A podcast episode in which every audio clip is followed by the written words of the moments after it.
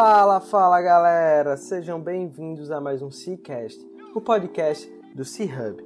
Eu sou Guilherme Oliveira, fundador e CEO do C-Hub Coworking, e estamos aqui em mais um episódio do nosso podcast. Nós acreditamos que um ecossistema conectado, ativo e forte é o caminho para construirmos um ambiente de negócio que todo empreendedor deseja estar inserido. Compartilhando informações e experiências, esperamos estar ajudando a todos que estão nessa missão conosco. E toda semana trazemos aqui um empreendedor que está disposto a colaborar conosco nessa missão. Antes de darmos start à nossa entrevista, gostaria de fazer um pedido para nos ajudar a levar esse conteúdo e outros para mais e mais pessoas, tira um print da tela do seu celular e compartilhe nas suas redes sociais. E não esquece de marcar arroba Isso vai ajudar a gente demais a chegar no ouvido de mais e mais pessoas. Simbora para mais um episódio.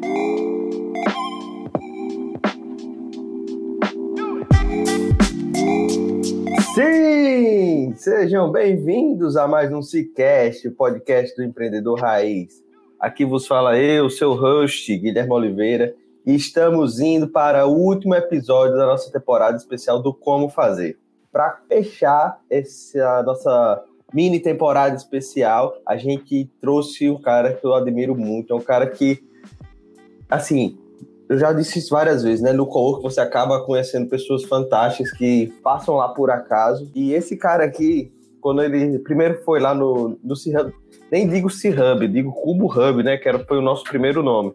Ele apareceu do nada, a gente. Putz, o que é que esse cara faz? Ele, eu trabalho com infraestrutura de nuvem. Putz, como assim, Paulo? Aqui em Natal? E aí eu pude conhecer mais sobre, essa, sobre a história desse empreendedor fantástico e consegui até que, enfim, fazer com que ele sente na cadeira do Cicast. Como é que você tá, meu amigo? Tudo jóia, Guilherme. Prazer estar aqui com você, viu? Paulo, antes Fala. de você falar sobre quem é você, por onde você passou profissionalmente. É o Leandro Xavier, que a gente já gravou, gravamos dois episódios, um ainda vai sair. Ele contou pra gente que quando você tinha 12 anos, você conseguiu hackear o sistema da sua escola. Como é que foi isso aí, meu amigo? Rapaz, é uma história interessante. Eu tinha um, um problema grande que era ver o rapaz que fazia a manutenção da escola, ele ficava a madrugada inteira, ou dois ou três dias, tendo que monitorar uma impressora, aquelas impressoras matriciais que imprimem para frente, para trás, para frente, para trás, faz um barulhinho. E acabou que ele a cada 13 minutos saía um boletim. A escola tinha quase 800 alunos. Então você imagina como era imprimir o boletim do, do, do bimestre, né? Na época era por bimestre. E aí eu decidi melhorar essa velocidade. Eu achava que tinha condições, mas a pessoa que fazia o sistema ela não dava acesso e nem, nem era uma pessoa que queria conversar. Eu acho que nem tinha 12 anos, mas era por aí mesmo. O que eu fiz foi basicamente achei um, um software na época que descompilava, né? O programa ele era feito numa linguagem chamada Clipper, que acho que é uma linguagem que poucos usam hoje e talvez uma das linguagens mortas, né? Mas uma excelente linguagem, alguma coisa que eu fiz muito na minha infância, trabalhei bastante. E eu consegui descompilar o sistema da escola e achei o problema. Eles usavam um banco de dados chamado DBase. Faltavam alguns índices e o algoritmo que ele usava para fazer a busca dos registros né, do boletim era extremamente ineficiente. Eu achei numa revista que eu comprei na banca um algoritmo mais legal. E eu decidi então implementar e conseguir recompilar o programa. O problema é que quando eu fui mostrar para a secretária da escola o meu feito, né? E eu fiz isso em um outro computador, é, e eu fui mostrar para a secretária da escola e ela disse: Não, você está vendendo notas, está vendendo notas. E ela saiu para falar com o diretor, dizendo: Ó, oh, Paulinho tá, tá vendendo as notas para os alunos aí, ó. Ele fez um jeito aí, inclusive, mais rápido de vender as notas. E ela não entendeu que era para imprimir as notas, né? E acabei levando foi uma suspensão da escola até eu conseguir explicar para o diretor o que foi que eu tinha feito. Putz, cara, então, de onde surgiu esse, esse apreço por, por tecnologia, por desenvolvimento? Foi algo de casa? Você começou a aprender sozinho? Como é que foi, Paulo? Eu acho que foi um pouco de incentivo do meu pai. Meu pai, desde cedo, me, me estimulou a, assim, a entrar em diversas áreas do conhecimento. Ele sempre me estimulou a aprender inglês, ele sempre me estimulou na área da música, especialmente. E meu pai, para mim, foi um músico de referência na minha vida. E um músico ele é um, é um artesão da abstração, né? Quem que consegue pegar algo tão lindo e que pode servir de qualquer coisa, né? Você pode fazer barulho e você pode fazer música. E ele me ensinou isso, ele me ensinou a ouvir, ensinou a pegar é, um pouco de, de como a música é tocada e, e abstrair a música para qualquer instrumento. Então eu sempre gostei da arte em geral, a música, e ele e aí ele desde cedo ele percebeu que eu gostava dessa questão de ficar horas e horas tentando resolver um problema até conseguir. E aí o meu pai tinha acesso a alguns computadores, a gente não tinha muitas condições, mas na função dele da época, ele trabalhava como professor e ele tinha acesso a alguns computadores. E aí ele me deixava enquanto ele dava aula no computador que ele tinha acesso. E assim eu fui aprendendo um pouco, né? Primeiro você quebra as coisas, depois você começa a consertar. E aí eu fui desenvolvendo essa essa paixão pela tecnologia aí através do estímulo que meu pai me deu. E desde com oito anos eu fiz então um primeiro programa, em Clipper inclusive. E foi para a biblioteca do meu pai. Meu pai tinha uma, uma biblioteca, ele me deixou uma biblioteca de mais de 6 mil exemplares, né? E aí ele tinha um problema que era sempre que ele emprestava um livro, ele esquecia para quem ele emprestava. E ele nunca creu na maldade de quem pegava emprestado, porque ele achava que é, as pessoas eram tranquilas e não tinham problema nenhum com isso. Mas como ele não tomava nota de com quem estava, ele acabava tendo que procurar publicamente, né, na, no, nos lugares onde ele estava, para saber quem está com aquele meu livro, quem está com aquele meu livro, né? E acabava que meu pai, como um pastor evangélico, ele acabava às vezes no, no meio do púlpito da, da igreja, ele tinha que pedir publicamente assim, quem pegou o livro do título tal, por favor me devolva que eu preciso dele para fazer o próximo sermão, né? E aí eu peguei esse problema e tentei resolver. Foi assim que surgiu o meu primeiro sistema, que era basicamente cadastrar o nome do livro, o nome da pessoa e o telefone dela, para ele parar de ficar com esses constrangimentos para pegar de volta os livros. E aí nunca mais ele perdeu um livro depois disso. Cara, isso é muito interessante e eu acho assim, para a gente ver, né, quando a criança ela é estimulada, né, tem ali algum tipo de estímulo, você consegue desenvolver ações como essa que você acabava tendo quando criança. E uhum. com pouca coisa, né, cara? Eu era um pouco assim também. Meu pai me deu um computador e aí eu, eu ia, desmontava o computador, achava aquilo aí o máximo. Obviamente, quebrei algumas vezes, mas eu acho que a gente ter essa curiosidade, assim, ajuda a desbloquear a mente da gente para várias outras coisas. É verdade. E a, a, quando você percebe que a aprendizagem é uma coisa que você pode conduzir diariamente na sua vida, e consegue então entender onde achar as informações, você não para mais de aprender nunca, né? Eu, é, é, meu pai, é, ele, ele já se foi, mas ele chegava a ler 20 livros por mês, e é muito interessante como ele conseguia né, ler 20 assuntos diferentes no mesmo tempo e, e adquirir conhecimentos dos mais diversos dos assuntos que ele mais se interessava. Ele me passou essa, essa forma de aprendizado, né? eu, eu tenho desenvolvido ela desde então. Tem histórias bem legais sobre como aprender sozinho, né?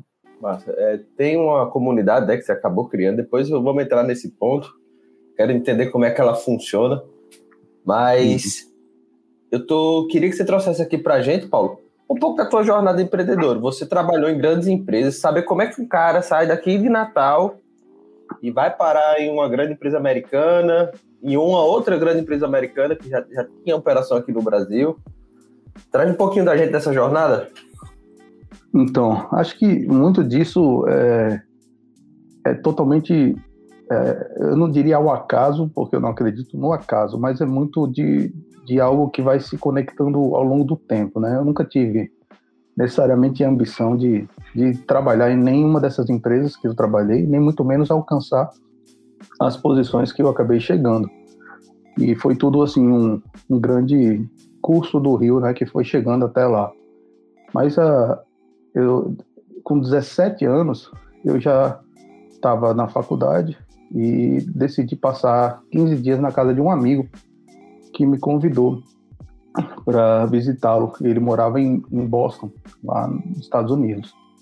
E com 17 anos eu já, eh, meu pai me emancipou aos 12 anos, então eu já tinha carteira assinada, já trabalhava e já tinha até saído do famoso é, é, trabalho de estagiário, né? Já era até alguém com um título menor, maior um pouquinho do que o do, do, do famoso estagiário. Então já trabalhava como agente de suporte técnico nessa época E aí consegui passar esses 15 dias lá e eu já consegui com minhas próprias economias. Foi bem bacana que meu pai não precisou se preocupar com isso. E chegando lá, o, um amigo é, que me recebeu, ele foi fazer a, a, matrícula dele na faculdade lá nos Estados Unidos, na, que ele ia estudar, me chamou para ir junto. E quando eu cheguei lá, ele fez a matrícula dele e a moça que fez a matrícula dele falou: E você? Falei: Não, eu só, né, naquele meu inglês bem meia-boca de alguém que aprendeu sozinho, nunca tinha falado com um americano assim, é, que só falava inglês, né? Eu já tinha conversado com muitos americanos, mas que falavam também português, então nunca me perdia porque eles sempre falavam meu idioma. E aí eu falei, não, eu só estou aqui de acompanhante mesmo, né? Tô... Ele falou, mas por que você não estuda aqui? Eu fiz, não, eu estudo lá no Brasil, tá tudo certo, né? Eu vou voltar e vou continuar minha faculdade lá. Eu falei, por que você, em vez de voltar, você não fica aqui e estuda aqui? Aí bateu aquele insight e eu acabei ficando. Naquela época foi a época que eu começou o real. E um real e um dólar era exatamente a mesma coisa, então não tinha essa dificuldade de estar nos Estados Unidos em relação ao Brasil. Mas acabou que eu fiz faculdade por uns três meses e a primeira empresa surgiu ali. Eu estava fazendo 18 anos com esse meu amigo, ele trabalhava com design no Brasil e eu trabalhava com software e já trabalhava com a web nessa época. E aí a gente criou a Design Multimedia, né, Incorporated, que era uma empresa para fazer sites na época. A gente abriu essa empresa lá e fomos para frente ao redor da faculdade a gente ia conseguindo alguns jobs e foi o primeiro negócio ou seja eu, o primeiro é, empreendimento formal meu não foi nem no Brasil foi fora né e acabou que é, esse empreendimento durou por um período mas acabou que esse meu amigo foi fazendo outras coisas eu fui fazendo outras e a gente acabou encerrando essa primeira empresa sem, sem ir muito além com ela. Legal. E, Paulo, então tudo aconteceu muito por acaso, né? Você vai para os Estados Unidos fazer uma, junto com teu amigo, fazer a matrícula dele na universidade, você consegue essa oportunidade, monta uma empresa com ele com 18 anos em um outro país. E como é que surgiu a oportunidade da IBM? Certo. Quando eu voltei ao Brasil, alguns anos depois, né, é, eu então vim começar a trabalhar aqui numa empresa chamada Câmara Dirigentes Logistas, né, de Natal, mas ela cuidava do Rio Grande do Norte inteiro naquela aquele produto do SPC, que muita gente não gosta dele e outros gostam, né? E aí, trabalhando na, na, na área de desenvolvimento, a gente fez basicamente a migração de um sistema de mainframe e quase quatro anos trabalhando na, na, CDL, alguém me liga, né? Interessante essa, quando eu falo das coisas que acontecem assim do nada, é porque naquela época não existia portabilidade, né? Eu estava é, no trabalho um dia e mudou os celulares. Naquela época ainda era a BCP, a Claro ainda era BCP, tinha acabado de virar privado, né? As, as operadoras, tinha a telefone celular e tal. E aí a, a, empresa que eu trabalhava, ela mudou de operadora, antes que antes, vamos supor que era TIM, virou Claro, né? E aí de repente eu recebi um novo número, um novo aparelho de celular, e tudo que eu tinha antes vai embora, né? Você não tem mais aquele número antigo e acabou. E dois dias que eu tenho esse número, eu tinha passado nem para minha esposa ainda o número do celular novo. Toca esse celular e é uma pessoa da IBM querendo falar comigo. Eu falei, caramba, que estranho, né? Falei, você não ligou errado, não? Não, não, Paulo Fagiani, né? eu, a gente queria fazer uma entrevista com você. Eu falei, mas entrevista de quê? Não, para você vir trabalhar conosco. Eu falei, não, mas eu não divulguei meu currículo, não passei para ninguém nem nada. Não, chegou aqui seu currículo, está aqui completa, do jeito que a gente precisa, é como a gente quer. A gente só quer fazer uma entrevista para validar algumas coisas e você poder vir trabalhar conosco. Eu fiz, não, tem alguma coisa errada. E aí eu não sei, até hoje eu já procurei, no tempo que eu passei trabalhando na IBM, quem foi que me indicou, nunca soube quem foi, né? E eu fiz uma entrevista para ver se a moça parava de me ligar, porque eu não estava querendo, achando que era alguma, né, assim, trollagem de alguém, coisa do tipo. Né, alguma colega de trabalho, porque ninguém sabia aquele número, né? Como é que podia ser logo da IBM? E era verdade. É, se a pessoa que me indicou estiver me ouvindo aqui, por favor, me ligue, porque eu não sei quem foi ainda. E aí eu passei na entrevista, depois marcaram mais duas ou três entrevistas, e eu não estava muito querendo ir, não. Eu estava bem em Natal, queria muito ficar aqui, estava com saudade dos meus pais, da minha família e tudo. Eu fiz de tudo para não conseguir, mas também não ia né, é, é, fazer nada que pudesse me prejudicar É, e aí passei nas entrevistas e falei, moça, eu realmente não estou interessado. Quando ela ouviu essa frase, ela me disse quanto era o salário. Era tipo três vezes mais do que eu ia ganhar, que eu já ganhava e que eu achava muito bom aqui, né? E aí eu falei, é, beleza, mas eu realmente não estou muito interessado, não. Ela você aceitaria fazer só um teste de inglês? Eu fiz, se você prometer que depois desse teste você não me liga mais, eu, eu, eu faço. E aí ela disse, tá bom. E aí me ligou um tempo depois com uma pessoa lá dos Estados Unidos e conversaram comigo assim uns 15 minutos. E o objetivo era testar a minha proficiência na língua inglesa. Como eu tinha morado alguns anos lá, esse não, não me parecia um desafio muito grande, né? É, eu já tinha vencido ele anos atrás. Acabou que depois ela me liga de novo. Eu falei, poxa, você prometeu que não ia me ligar mais. Ela falou, é, é porque agora que você passou no teste inglês, a gente está dobrando a oferta. Ou seja, eu ia ganhar seis vezes mais do que eu ganhava no, em, na, na, no emprego anterior, né? E aí eu fui conversar com meu pai. Eu falei, pai, tem uma coisa muito estranha. Sabe aquele negócio que quando a oferta é grande, o cego desconfia? Tem uma coisa estranha, assim, porque me acharam num telefone que eu tenho há dois dias, nem você sabe o número. E ele fez, meu filho, se eu fosse você, eu ia. Não deixe para trás, não. Vai em frente. Eu sei que não é o que você quer agora, mas pode ser que isso venha a ser um, um grande, é, é uma grande força para você na frente. Não, não, não, vá ver o que é. Você tem condições, você acabou de casar e você vai conseguir. Vá lá e veja. E Guilherme, só para terminar esse, essa, essa conversa dessa parte aqui, eu achei que o dinheiro que eu ia ganhar era tão grande, mas tão grande, e depois eu descobri que nem era Natal que pagava muito pouco, né? Então, é, quando eu fui para lá, eu comprei cinco conjuntos de terno e gravata, e eu apresentei no primeiro dia de terno e gravata, achando que eu era o presidente da companhia. O meu chefe estava de camiseta polo e, e, e, calça jeans. Aí a primeira coisa que ele fez, bem discretamente, foi: vamos passar ali no banheiro? Eu fiz, pois não. Ele falou: aí você tira seu paletó, sua gravata, pode assim dobrar um pouco a manga e a gente vai ali para te apresentar para o resto da equipe, né? Então foi assim que eu cheguei na IBM, de terno, gravata e paletó. Caramba, cara, que engraçado. E joguei e assim, né? fora no, no mesmo dia. Mas aí, como era a sua posição lá dentro, Paulo? Você chegou a trabalhar em qual setor e quanto tempo você passou lá? Então, a, eu entrei no momento que a IBM estava se transformando, né? Ela estava saindo de uma empresa de indústria majoritariamente, né? De hardware e tudo, e ela estava então meio que é, é, abraçando com toda a força o, o mercado de serviços. Então, mais do que vender um hardware para você, ela queria te alugar aquele hardware, né, para você poder usufruir do, do benefício do hardware, mas com ela mesma gerenciando aquilo. E ela começou a crescer bastante a oferta dela na parte de, de software, de muitas outras áreas de pesquisa que ela estava crescendo.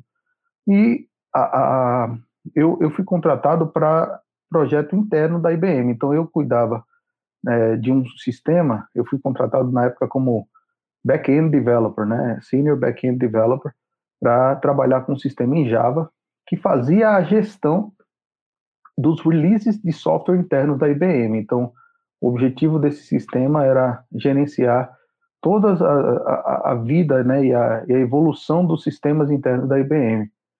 E depois disso, é, eu fui mudando de times, até que eu fui para uma área industrial ainda, que a gente fazia um sistema de avaliação das fornadas de wafer chip de silício.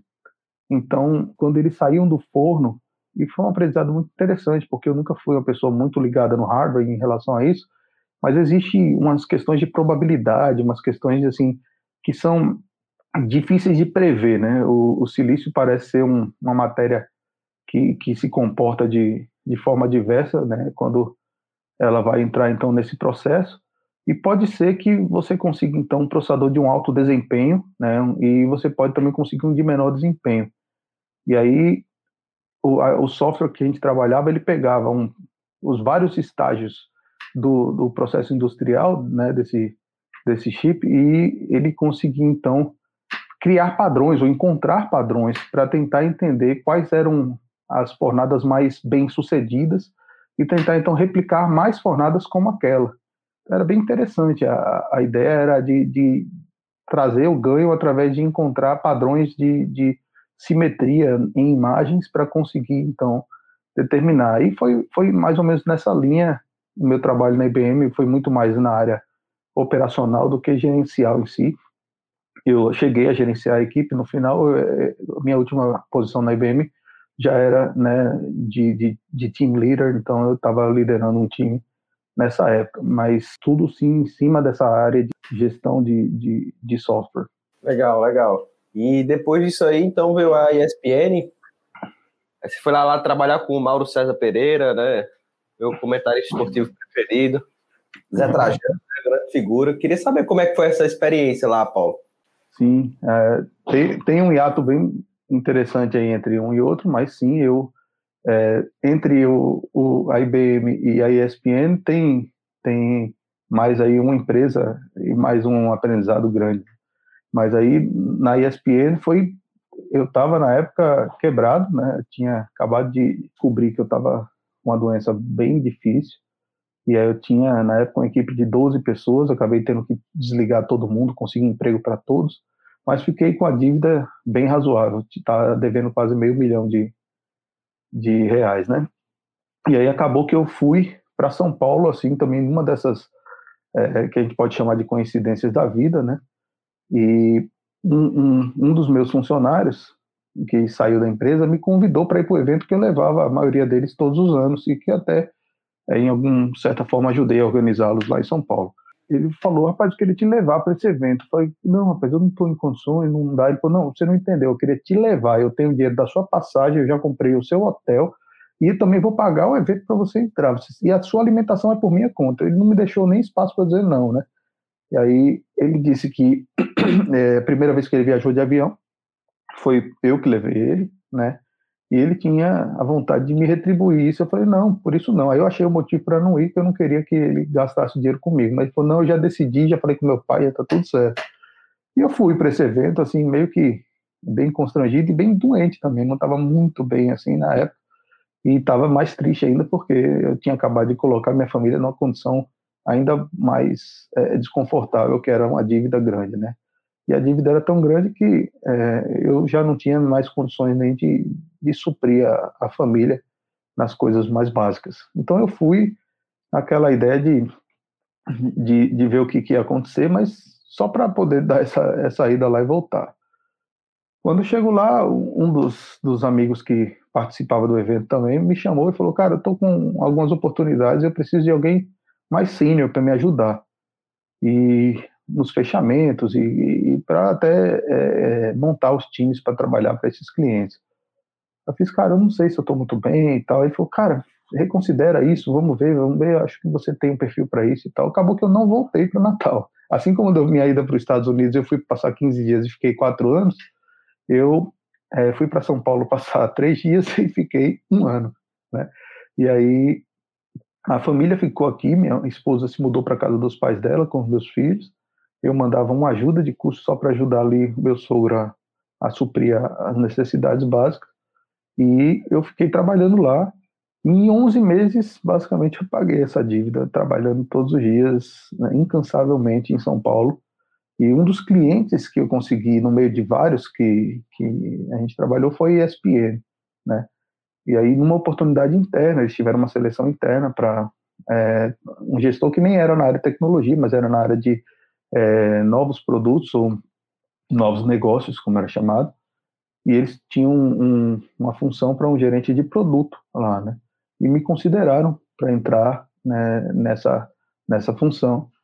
E aí sim eu fiz uma seleção, eu trabalhava né, no time de desenvolvimento do próprio portal do espn.com.br e acabei então é, sendo convidado a trabalhar como é, gestor de produto da, da ESPN e foi uma oportunidade fantástica porque lá dentro eu entrei né, como um terceirizado, fiz um bom trabalho e, e é isso que eu te falo. Eu, eu nem para São Paulo queria ir, de repente eu estava como funcionário de uma grande multinacional, né? A ESPN é do grupo Disney e acabei sendo empregado da Disney, da, de, de é, é, terceirizado, acabei virando CIO da, da companhia no Brasil. Né? Então foi algo assim bem despretensioso, mas assim como a ida para os Estados Unidos, coisas boas foram acontecendo, né? E, e o bom trabalho acho que vai levando a gente para alcançar um resultado inesperado. É, eu acho muito interessante o que é que aconteceu contigo, Paulo. Mas conta para a gente o que é que mais surpreendeu trabalhando dentro dessa grande corporação, Tinha alguma coisa que você nem imaginava que, de como funcionava e aquilo ali ficou tipo, marcado para você? Guilherme, acho que é um, dos maiores aprendizados quando você está numa empresa grande e percebe que, que tem muito a, a, a aprender, né? você então para de considerar até o, o que você ganha no sentido de, de financeiro. Né?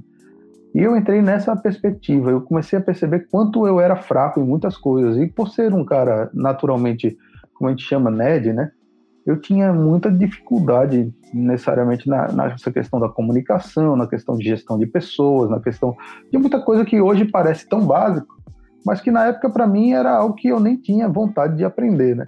E, e então, assim, quando eu percebi que estava entrando nesse caminho, eu percebi que eu precisava né, meio que me, me moldar se eu queria seguir a carreira de executivo, aprender muito. E não tem escola melhor do que uma grande empresa, porque você vai ter que resolver três problemas por hora ali e de assuntos completamente diferentes, lidar com pessoas né, diferentes em cada problema e você precisa aprender a gerenciar bem o seu tempo para poder otimizar tudo isso. Então, eu diria que foi um grande aprendizado. É, é outra coisa que liberta, né? Então, por exemplo, para mim, qualquer 10 mil reais era uma, era uma, uma grande quantia, né?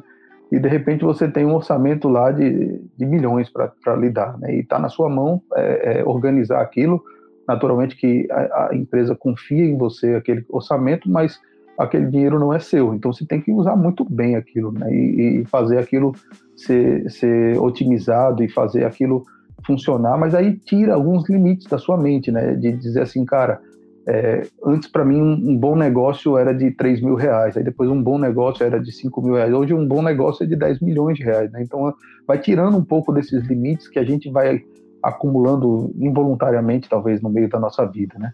Então, é, eu, eu acabei virando um comprador, né, na minha função. Né, qualquer pessoa que trabalha na área de tecnologia numa grande empresa se torna, então, a, um, um, centro que eles chamam de centro de custo. Né? Então, em geral, a, área de tecnologia de qualquer empresa, se ela não for atividade fim dessa empresa, ela é uma área de custo, ela é uma área de operação, ela não é uma área de receita, em geral. Né? Então você está suportando todas as demais áreas. Cada área tem uma necessidade de sistemas, cada área tem uma necessidade de tecnologia, e elas partilham um pouco desses recursos que vão captando por elas para você poder então otimizar para trazer. Então esse foi um grande aprendizado. Eu que, que comecei é, desenvolvendo software, tinha começado então a aprender um pouco a vender software, né, e aí tive a grande oportunidade da vida de aprender a comprar sistemas, software e, e e, e, lidar com, com parcerias né, com, com grandes empresas, e que para mim foi um privilégio muito grande, né, poder trabalhar dentro da, desse grupo, poder lidar, um dia está no Google, outro dia está na LG, outro dia está na Samsung, outro dia está na Microsoft. Então, assim, é um privilégio muito grande você poder lidar com negócios desse tamanho e, e, e poder aprender, né? Eu acho que esse foi o maior é, resultado da minha jornada dentro da ESPN, do grupo Disney, foi o aprendizado. Eu aprendi muito mesmo e isso é uma lição que eu levo todos os dias. Muito massa, Paulo. E assim, de tudo que a gente conversou até agora, daí ver, putz, o cara sai do Brasil, consegue fazer uma universidade fora, que é sonho de muita gente, trabalha numa grande empresa, que é a IBM, trabalhou aqui na, no, pro, no projeto SPC, que é um projeto super interessante, vai parar na ESPN, as coisas foram acontecendo, mas eu sei que nesse meio do caminho, Paulo, você enfrentou um outro desafio. Eu acho que tornou o jogo bem mais difícil e desafiador. Eu queria que se você puder compartilhar um pouco disso aí, meu amigo. Eu acho que essa parte da tua história, todo mundo que escuta, ela é, ela é tocada e a gente acaba dando mais valor à vida e a gente acaba dando mais valor às oportunidades que, que, que acontecem pra gente. Sem dúvida. É, desde é, logo recém-casado, né, eu, pouco, poucos anos de casado, eu acabei descobrindo uma doença que eu não tinha noção de que eu tinha ela, nem, nem que eu era portador dela. É uma doença genética e, teoricamente, ela é incurável, né, uma doença que, que se desenvolve através de uma, de uma modificação genética. Ela não, não tem necessariamente nem a ver com meu pai nem com minha mãe, mas talvez a minha genética, a partir dessa genética deles, teve uma transformação que causou né, um, um, uma assimilação errada das proteínas. Então, é, infelizmente eu não tenho como deixar de ingerir proteína, ela é básica para mim, mas parte dessas proteínas acabam se tornando em, em pólipos, né? E eu tenho uma doença que basicamente se espalha teoricamente pelo corpo inteiro, mas acabou que eu sou um dos casos mais jovens, né, dessa dessa doença. E, aos 26, 27 anos eu descobri através de uma hemorragia, estava cuidando do jardim um dia, tinha colocado um aguador ali no jardim, estava tentando consertar um, uma partezinha que tinha quebrado, estava a famosa posição de cócoras ali, e de repente começou a ficar tudo preto e eu só percebi que estava apagando, né? E antes de apagar eu consegui ficar em pé e fui pelo, pelo caminho que eu tinha decorado de onde estava o jardim, onde estava a minha cama, eu fui meio que andando para frente, já tinha perdido a visão, estava ouvindo ainda alguma coisa, e devagarzinho fui dando passo a passo até a cama. Eu sei que é, eu acertei a cama por 10 centímetros, senão tinha caído no chão. E perdi os cinco sentidos, já não conseguia nem ouvir, nem, nem, nem sentir nada, né? E, mas eu estava consciente, de alguma forma eu estava vivo ali e tal. E de repente eu volto a ver e ouvir minha esposa tá em cima de mim. Que foi, que foi, que foi, que foi? Eu vou acordando. Na verdade eu estava acordado, mas não estava conseguindo ouvir nem falar. Né? É, de repente eu, eu, tive uma hemorragia gigante no intestino e acabei tendo que entender o que, que era isso. E no fim eram os tumores sangrando, mas eles estavam em número né, ilimitado. E aí para mim foi muito difícil porque eu estava tanto é, trabalhando né, bem forte nessa época em um negócio próprio, como tinha outros planos ali e de repente eu tive que parar para cuidar da vida. E na mesma época, quando o meu principal cliente descobriu que eu estava doente, ele cancelou o contrato. Então você imagina como é que ficou para mim. Né? Eu estava basicamente ali com uma equipe inteira, é, sem esse cliente aí, nem juntando tudo que mais eu tinha dava para continuar com a equipe. E eu tinha acabado de descobrir uma doença que eu não sabia nem do que se tratava, né? e que fui descobrindo um pouco mais sobre ela depois. É, esse desafio é grande porque é, quando você se propõe a empreender, Guilherme, você se propõe a fazer muito mais do que apenas um bom negócio, né? Você se propõe a, a cuidar das pessoas, né? E isso para mim é uma missão muito honrada, que você entender que quando você pode empreender e trazer pessoas para junto de você, essas pessoas servem junto contigo, né, os seus clientes, mas ali você tem uma responsabilidade muito grande, que é cuidar das famílias dela, de poder né, ajudar e apoiá-las do jeito que elas apoiam o seu negócio, é você apoiar a vida delas, né? E para mim esse foi o maior desafio, foi abrir mão desse privilégio, né, de poder apoiar essas famílias, mas ao mesmo tempo não, não ter escolha, né? E não queria deixar ninguém, né, numa situação difícil. E a primeira coisa que eu pensava é como é que essas pessoas vão ficar da noite para o dia sem trabalho, né? Graças a Deus eu, eu tinha alguma condição e fiz as maiores burradas e nessas lições de empreendedorismo eu digo a todos que nos momentos que a gente pensa ou está mais preocupado a gente acaba fazendo as piores escolhas né e eu na época eu lembro que que a coisa que mais me veio na cabeça para poder tirar as pessoas do prego foi pegar o meu cartão de crédito e fazer um saque no caixa eletrônico então qualquer um que entende o que é um cartão de crédito e qual o juro do cartão de crédito não preciso contar nem como é que a história terminou né eu tirei o meu saldo inteiro que eu tinha de, cartão de crédito, que eu nem usava, e saquei isso em, dinheiro e saí pagando as pessoas e depois no outro mês o cartão de crédito estava me cobrando um juro de nem sei quantos por cento ao dia, né? Era muito grande. E aí foi assim que eu consegui fazer várias ações é, é, encavaladas desse tipo que me deram, na verdade, um grande prejuízo. Né? E eu acabei devendo muito mais dinheiro do que eu gostaria. E, essa é uma lição que eu trago até hoje, que é quando você está agitado e muito é, é, nervoso, a melhor coisa que você pode fazer é parar e, e descansar um ou dois dias para você poder colocar a cabeça no lugar e tomar uma decisão direita. Mas voltando aí para a questão da saúde, essa essa doença foi elaborando, né?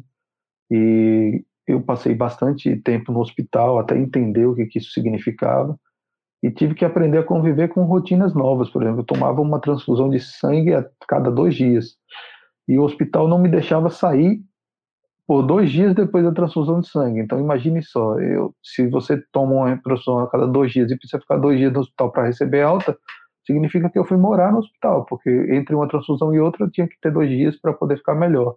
Mas como já vinha uma nova transfusão de sangue, eu não podia sair do hospital, então eu mudei para dentro do hospital. E, e, não era uma rotina muito agradável, né, mas era necessário até eu entender o que estava acontecendo comigo e poder então tomar uma decisão diferente. E passei bastante tempo nessa rotina, né, de entender a vida e as coisas e o que estava acontecendo, mas ao mesmo tempo precisando do favor do próximo. Né? Tanta gente que me ajudou que eu nem conheço porque é, é anônimo, né, a doação de sangue, mas eu certamente recebi sangue de muitas pessoas generosas aqui do nosso nossa cidade de Natal, eu diria, ou do, dos arredores aqui, né? E aí é, eu fui tentar estudar e entender o que, que eu podia fazer, porque ainda não tinha muita noção. A, a solução imediata para mim era muito arriscada e eu queria conhecer mais soluções e essas soluções não estavam muito aqui em Natal, né? Estavam mais em São Paulo e aí eu fui é, no meio disso tudo ter que correr para São Paulo para poder pegar segunda, terceira é, opinião de médico e eu confesso que não estava satisfeito com as opiniões que eu tinha. É, eu achava que podia haver uma outra solução, não era possível que a única solução fosse basicamente amputar cinco órgãos, né? E era essa a minha solução naquele momento. Todos os médicos que eu consultei estavam falando isso. E eu acabei procurando 48 médicos, você ter uma noção. E eu decidi por conta própria aprender a viver com minha deficiência, com minha doença, com minha anemia extrema, então eu tinha cerca de oito hemorragias por dia. E imagina se, se hoje aquilo que a gente mais conhece é muito saudável, né? É, as mulheres têm o período menstrual e isso faz com que haja uma perda de sangue, né? E muitas têm uma perda relevante que acabam sendo mais do que o saudável. E essa perda de sangue que elas têm já é considerada anêmica, né? Quando ela é superior a um percentual. Então, quando passa ali de 3 a 5%, já é uma anemia é, razoável. E eu cheguei a, a, conviver nesse período todo com, basicamente um terço do meu sangue normal, do, do sangue de um, de um adulto normal, né? E muitas pessoas foram a óbito com menos perda do que eu. E eu aprendi a conviver com uma anemia extrema, onde até para levantar era extremamente difícil, né? Dar um passo e conseguir andar, é, muitas épocas era bem difícil. Então, é, você está o tempo todo com taquicardia e se subir dois, três degraus você já está sem ar completamente. Então, eram coisas que para as pessoas eram triviais e para mim era um desafio gigante, né, poder conviver com isso. Mas é, eu aprendi e acho que consegui superar e acho que é, para mim foi um limite interessante, não foi um limite que eu escolhi ter, mas foi um limite que me ajudou a me aprimorar, né, a, a saber onde eu precisava é, é, focar meu, meu esforço, né?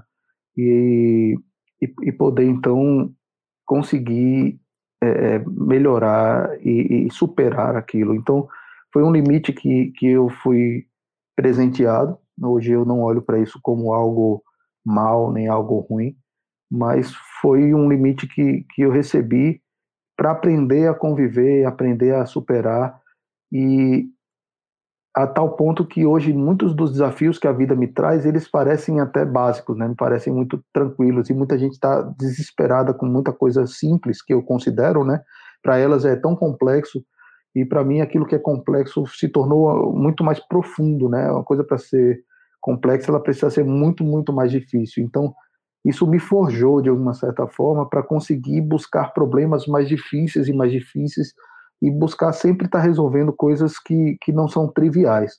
Essa própria questão de, de escolha nessa área de sistemas tem muito a ver com isso, porque todos os dias a gente pega vários e vários é, softwares e vários sistemas e várias é, plataformas que precisam de, de ajustes e de uma manutenção que não é trivial e que a própria equipe daquele software, daquela empresa, daquele sistema não conseguem é, fazer ou atuar na transformação dela para que ela possa então se tornar adequada para um próximo passo que a empresa quer dar, para um novo nível de, de. E aí muitas vezes se acaba reescrevendo um software por uma incapacidade de resolver um problema que não é trivial, mas ele tem solução. Né? E aí isso acabou me forjando nessa área de, de transformação, de adaptação de sistemas legados para que eles possam continuar sobrevivendo e, e desempenhando o papel deles. Né? Então, eu tenho muita gratidão. O, último ano foi certamente o mais sofrido e foi o ano que eu, inclusive, achei que partiria, né? porque é, até então eu não tinha nenhuma dor.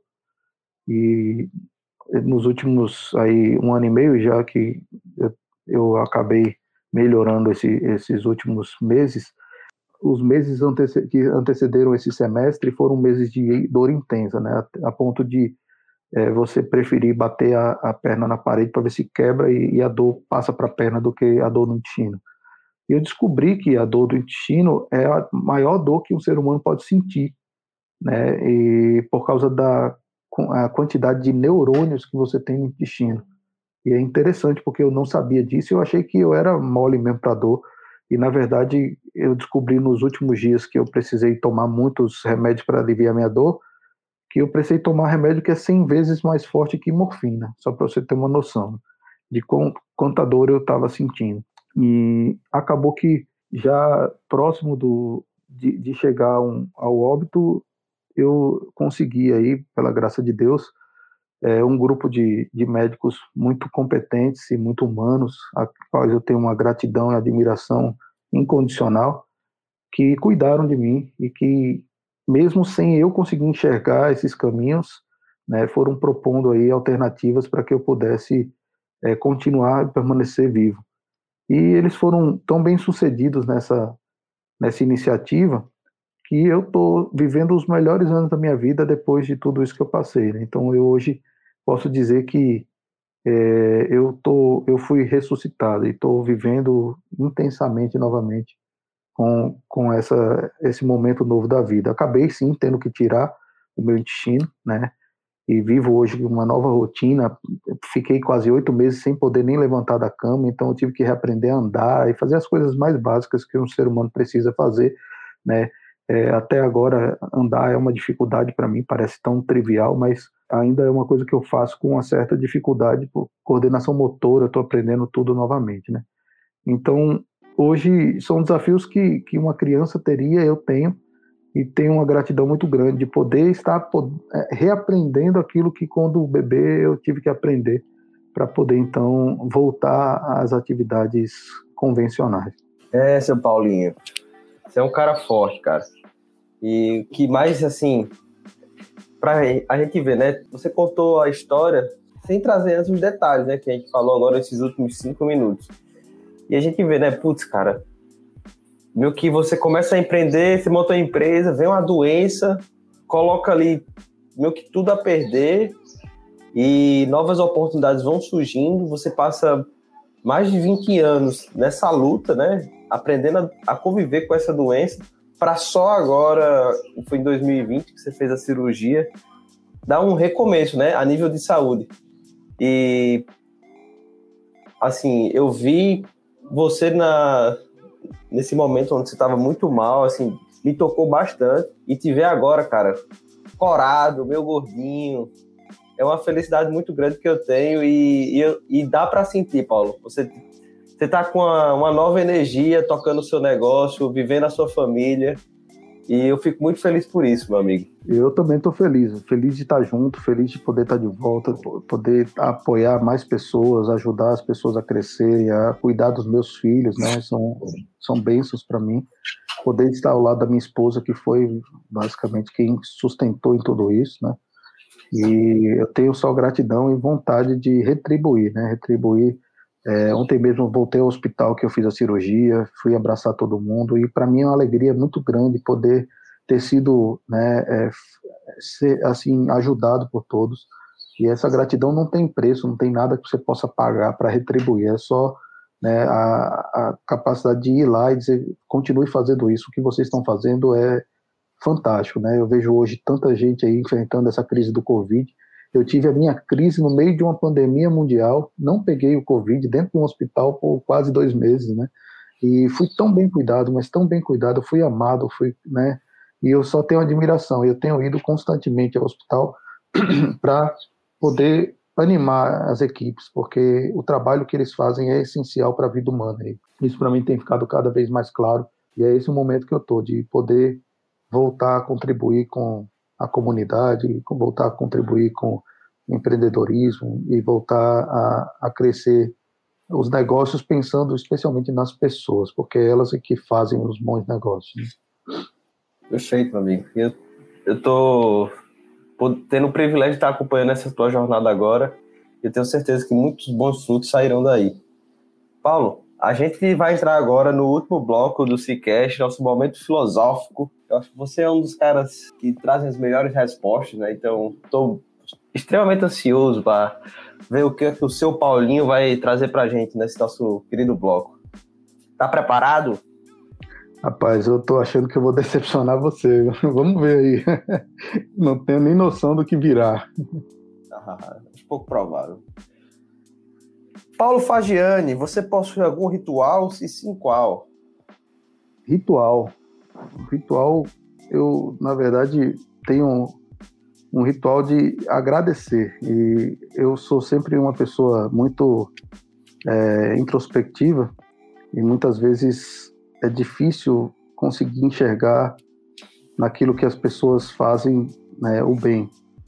E eu tenho buscado esse, especialmente depois de muito do que eu passei, um ritual de sempre agradecer por aquilo que eu tenho recebido, né? Independente de ter sido feito por uma pessoa ou por ser fruto da graça de Deus, né? O que muitos chamam de acaso, eu tenho aí a gratidão a Deus. Então, meu ritual é sempre é acordar agradecendo e dormir agradecendo. Qual o desafio da sua jornada empreendedora, barra de vida, você guarda com mais carinho? Eu sei que foram muitos. Tem algum assim que você guarda num cantinho especial? Tem algumas, né?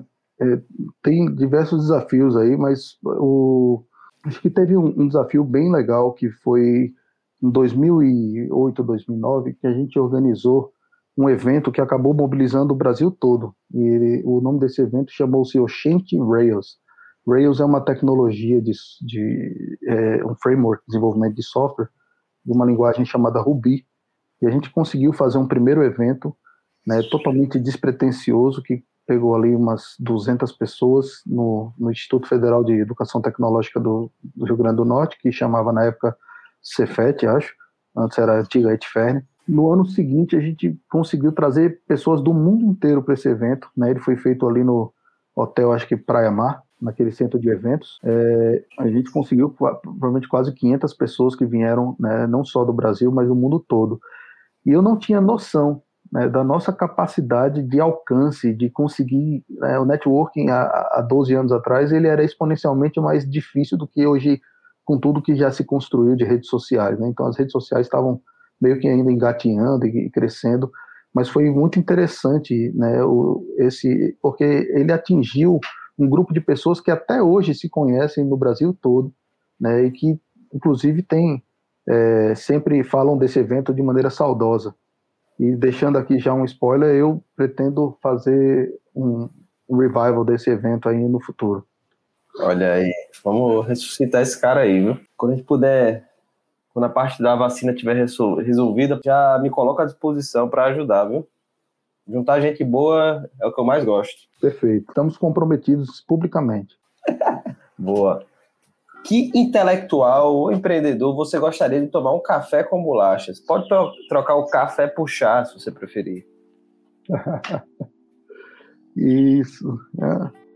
Pergunta muito interessante. É, eu, eu os empreendedores que eu mais admiro, talvez eu já os tenha é, alcançado, porque eu nunca tive é, um, um, viés de, de alcançar essas, essas é, vertentes muito grandes aí de, de startups e dessas, dessas ideias que vão acontecendo no desenvolvimento dos negócios. Né? Então, eu sempre busquei trabalhar com um pé no chão, em relação a negócios e os empreendedores que eu consegui extrair o maior valor são pessoas como o Guilherme, do C-Hub.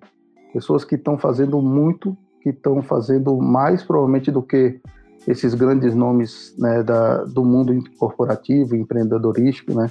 E eu, na verdade, tenho o privilégio de já ter tomado café com ele.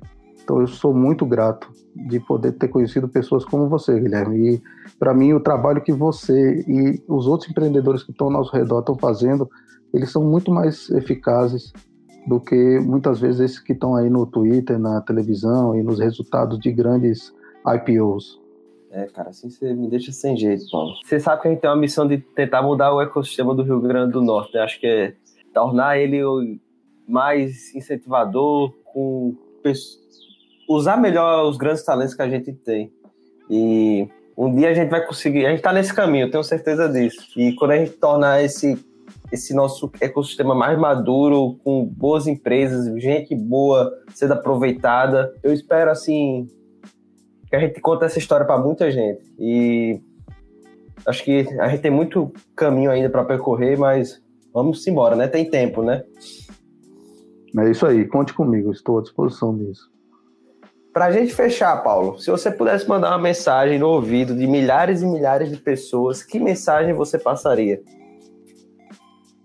Mensagem que eu passaria é, é, cuide das pessoas. As pessoas importam, hum, todas elas, independente de sua fé, independente da sua cor, independente da sua escolha, todas as pessoas importam. E bons negócios são feitos sempre de boas pessoas, de pessoas cuidadas, de pessoas saudáveis, de pessoas com a mente sã, né?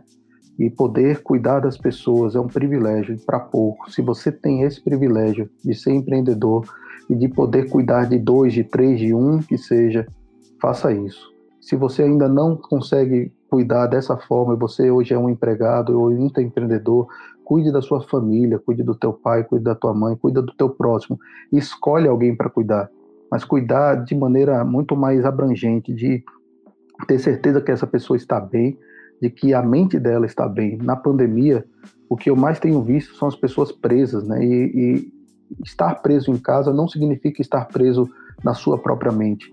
Então, cuide das pessoas e, e, e dê a elas a sanidade mental que elas precisam para poder fazer é, atividades muito boas.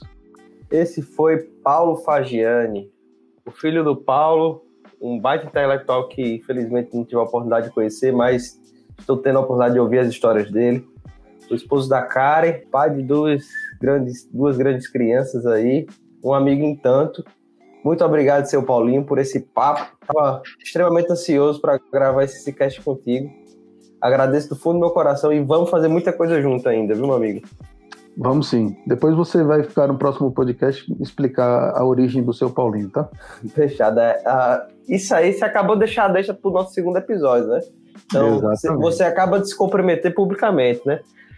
Também. Cumprirei fazer o meu dever. Perfeito. Obrigado, Paulo. E obrigado a você que ficou até aqui com a gente em mais um episódio do Cicast, o podcast do Empreendedor Raiz. Estamos aqui todas as terças-feiras trazendo histórias de pessoas fantásticas que estão na missão de mudar o ecossistema e tornar esse nosso mundo cada vez melhor. Aqui vos fala eu, Guilherme Oliveira, e te vejo no próximo episódio. Tchau, tchau, tchau, tchau.